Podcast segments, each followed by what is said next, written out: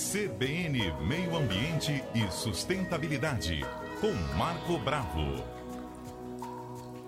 Marco, a gente vem passando por tantas mudanças né, no tempo das questões ambientais, que minha pergunta é: já há algum indício de que esse Lanina pode ser um dos mais fortes dos últimos anos? É, eles estão analisando, né?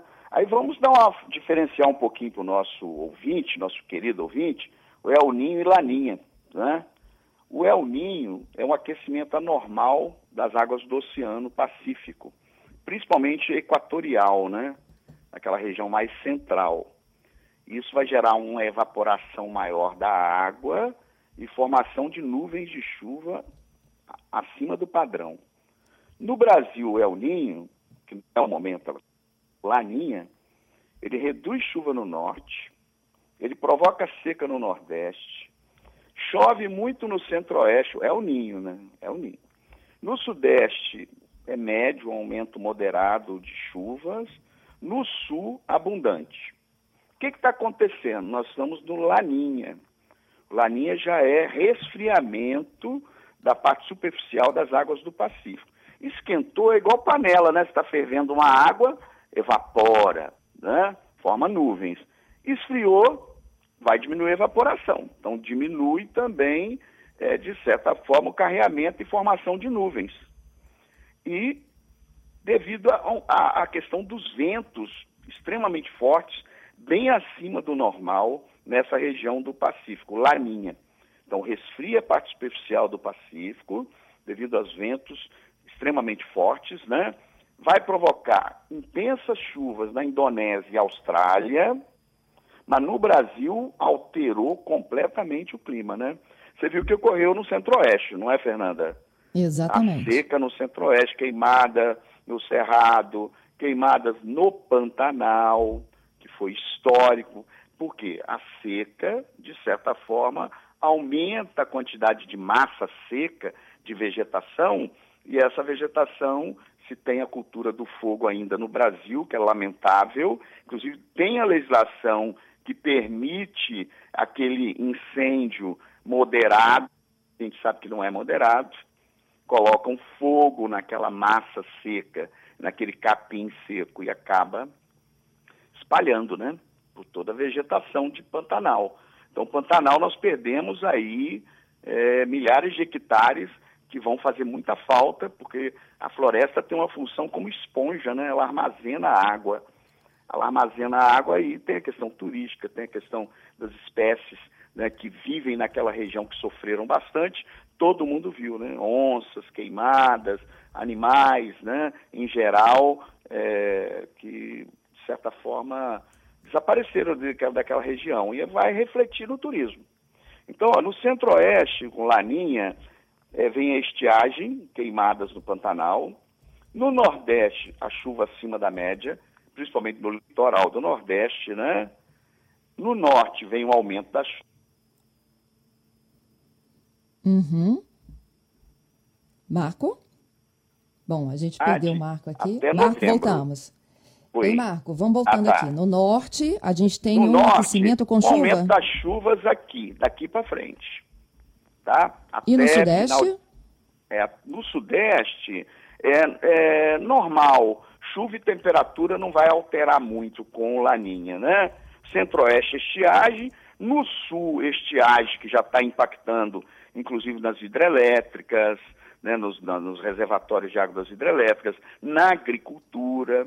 Estão prevendo aí aumento do preço do trigo, naquela região ainda produz, né? A região produtora de trigo do Brasil e outros, né? A região sul é muito rica em soja, eh, milho, trigo, arroz também, refletiu no preço do arroz, que além da, da seca também exportamos mais do que deveríamos.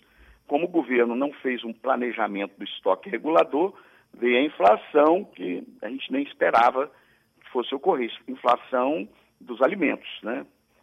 E é, no sul, então, estiagem, principalmente agora vai até novembro, final de novembro. Então, nós temos ainda o mês todo de seca no sul, tá? E as chuvas voltam agora para o centro-oeste, vai dando uma melhoradinha no final de novembro. Mas demorou muito, né, Fernanda? Que as chuvas, geralmente na região amazônica, elas começam, região amazônica e centro-oeste, que é norte e centro-oeste, elas começam a aumentar em setembro. Marco, então, a, gente... a gente, tem é, o mês de, tradicionalmente de novembro e dezembro, né? É um mês em que Sim. o Espírito Santo recebe muita chuva. A gente já passou muita por chuva. grandes enchentes recentes, é, inclusive. Verdade. Com essas mudanças que você está explicando aqui agora, isso pode refletir em aumento de chuvas para o Espírito Santo? A gente pode é. correr o risco de enchentes também?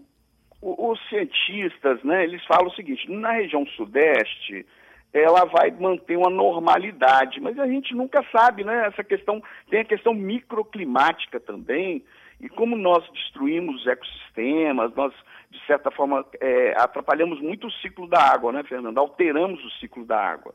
Que quando você tem floresta nas margens dos rios, nos topos dos morros, você também tem boa infiltração da água que vai para o subsolo. Com o desmatamento, essa água chega muito rápido ao rio posteriormente vai invadir as cidades. A calha do rio não comporta todo esse volume de água na velocidade que chega e acaba transbordando, o que ocorreu com Iconha, o ano passado, Alfredo Chaves, né? Aquela região sofreu muito ali com as chuvas. E olha que é uma região que ainda tem uma boa quantidade de floresta, hein? Você vê como é que o clima está alterado no planeta. E também, Fernanda, a questão da impermeabilização das cidades. Cidades estão impermeabilizadas com asfalto, com concreto das construções. Nós precisamos refletir sobre a questão da mudança climática e o modo de vida, né? as construções, a pavimentação das vias. Em Nova York, eles estão fazendo agora os jardins de chuva. São jardins na beirada das calçadas para a captação da chuva, da água que está nas vias. Em vez dela ir só para a rede de drenagem, ela acaba entrando, irrigando e infiltrando no solo. Você vê, é um problema sério. As cidades não estão preparadas, não é, nem caso de Vitória. Vitória nós temos aí quase 50% de área verde. É uma das maiores do Brasil né, em áreas verdes e proporcional à população. Então é, é bacana demais, mas mesmo assim tem problema. Nós temos problema ali perto da Gruta da Onça, é uma área de drenagem muito forte, né? Então houve agora um probleminha de uma casa lá que algumas pedras rolaram. Não é uma coisa, não foi uma coisa grave, mas as cidades precisam se preparar para as mudanças climáticas, melhorar a drenagem, melhorar a parte de reflorestamento de encostas, fazer a limpeza das galerias e canais já programada na prefeitura no período de inverno, preparar essas galerias para receber grandes volumes de chuva, grandes volumes de água no verão, primavera, verão, principalmente no verão, não é, Fernanda? A gente é precisa se programar. Tem saída? Tem saída. Tem tecnologia para isso? Tem. E precisamos recuperar as nossas margens de rios, as encostas, nascentes, com vegetação, né? É muito importante. Marco, muito obrigada, viu? Até quarta que Eu vem. Eu que agradeço, Fernanda. Um grande abraço a todos os ouvintes da Rádio CBN.